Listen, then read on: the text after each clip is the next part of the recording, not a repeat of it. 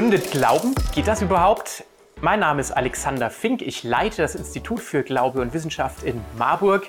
Und mit dem Begründet Glauben Podcast wollen wir uns tatsächlich an schwierige Fragen heranwagen. Viel Spaß mit der nun folgenden Folge.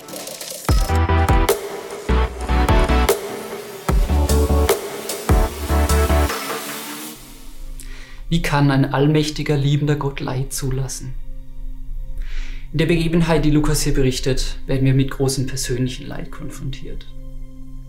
Die Frau, der Jesus hier begegnet, hat wohl vor kurzem ihren Mann verloren und jetzt auch noch ihren Sohn. Sie ist emotional, sozial und wahrscheinlich auch finanziell völlig am Ende. Sie steht vor dem Nichts. In solchen Situationen stellt fast jeder Mensch sich selbst oder Gott die Frage, warum ich? Wie kann Gott zulassen, dass mir solche schrecklichen Dinge passieren? Im Kontext meiner täglichen Arbeit mit Krebspatienten und ihren Angehörigen wird oft die Frage nach dem Warum gestellt. Warum ich? Warum mein Partner? Oder sogar, warum mein Kind? Wie bei der Frau im Bibeltext ist der Verlust eines Kindes für die Eltern ein unfassbar schreckliches Ereignis, das wohl mit keiner anderen Erfahrung im Leben eines Menschen vergleichbar ist. Als Arzt an einer Uniklinik und Forschungseinrichtung ist es für mich schwer auszuhalten, auf diese Frage keine adäquate Antwort zu haben. Ich kann irgendwelche biologischen Zusammenhänge erklären, ich kann erläutern, wie Chemotherapien wirken, ich kann erklären, was sonstige Behandlungen machen, wie Krankheit zurückgedrängt wird. Aber die Frage, die oft am meisten emotional belastet, die Frage nach dem Warum, die kann ich nicht beantworten. Aber ich kenne die Frage nicht nur aus dem Mund von Patienten oder Angehörigen, ich habe sie auch mir selbst schon gestellt und auch Gott. Mein Vater starb relativ kurz, nachdem unsere Beziehung eine Phase erreicht hatte, in der er mir mehr Freund und Ratgeber war als leiblicher Vater. Vorher völlig gesund starb er nach dreimonatiger Behandlung an einer akuten Leukämie. Auch ich habe da keine Antwort auf die Frage nach dem Warum gefunden. Im Lukasevangelium wird die Frage auch nicht direkt beantwortet. Aber zunächst einmal zeigt Jesus hier, wie wir trauernden und verzweifelnden Menschen begegnen können. Jesus weiß, dass er den Jungen wieder zum Leben erwecken wird.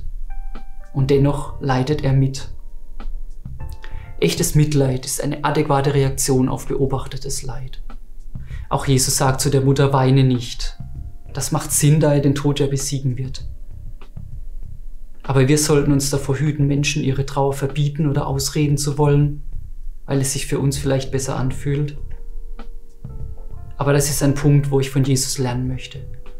Ich möchte zunächst einmal aushalten, wenn Menschen mir von ihrem Leid berichten und mich nicht abwenden. Ich spüre häufig die Verbundenheit, die meine Patienten zu trösten scheint, wenn ich ihnen davon erzähle, dass ich aufgrund meiner eigenen Erfahrungen weiß, wie sich ein Angehöriger fühlt. Dabei verändert sich die Beziehung zwischen ihnen und mir. Sie verliert hoffentlich nicht an Professionalität, aber sie gewinnt an Menschlichkeit. Und der weiße Kittel und der Schreibtisch stehen nicht mehr zwischen uns. Auch Jesus weiß genau, wie sich Leid anfühlt. Am Ende des Lukas-Evangeliums erfährt er es am eigenen Leib. Er wird von seinen Feinden gefangen genommen, von seinen Freunden verlassen und stirbt letztlich einen qualvollen Tod. Er weiß also definitiv, wie sich Leid anfühlt. Deshalb kann er auch mit leidvollen Erfahrungen mitfühlen. Das ist vielleicht noch keine Antwort auf die Frage nach dem Warum. Ich habe ja bereits gesagt, dass ich keine wirklich endgültige Antwort bekommen habe. Allerdings finde ich es hilfreich zu wissen, dass Jesus kein ferner, unpersönlicher Gott ist, der überhaupt nicht weiß, um was es geht. Aber Jesus bleibt nicht einfach dabei stehen, dass er mitfühlt. In der Situation hier wird deutlich, dass er nicht hilflos ist, wie wir uns oft fühlen. Er ist stärker als der Tod. Er sagt zu dem Jungen, steh auf. Was für uns geradezu absurd klingt, mündet darin, dass für die Frau und ihr Kind der Weg weitergeht. Dass sie sich wieder freuen kann, weil sie ihren Sohn wieder hat. Gelegentlich erlebe ich mit meinen Patienten zusammen auch kleine Erfolge.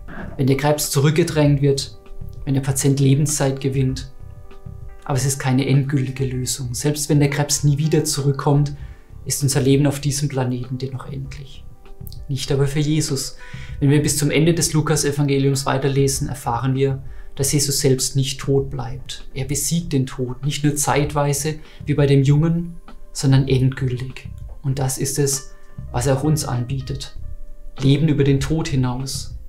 Dann aber nicht mehr mit neuer Angst vor dem Tod oder neuen Leiden, sondern Leben so wie es sein sollte, ohne Leid und Tod. Für mich zeigt sich da zumindest der Ansatz, eine Antwort auf die Frage nach dem Leid. Jesus ist nicht desinteressiert an unserem Leid. Leid geschieht nicht, weil er nichts dagegen tun könnte. Vielleicht beendet er unser Leid auch nicht sofort und nicht so, wie wir es uns wünschen.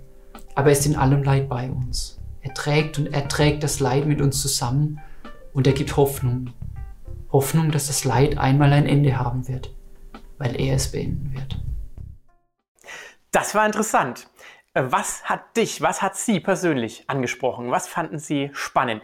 Teilen Sie uns das gerne auch mit über unsere sozialen Medien oder über unsere Webseite iguw.de. Da steht auch unsere E-Mail-Adresse und ein Kontaktformular. Wir freuen uns, von euch, von Ihnen zu hören und wir hoffen, uns bald wieder zu sehen.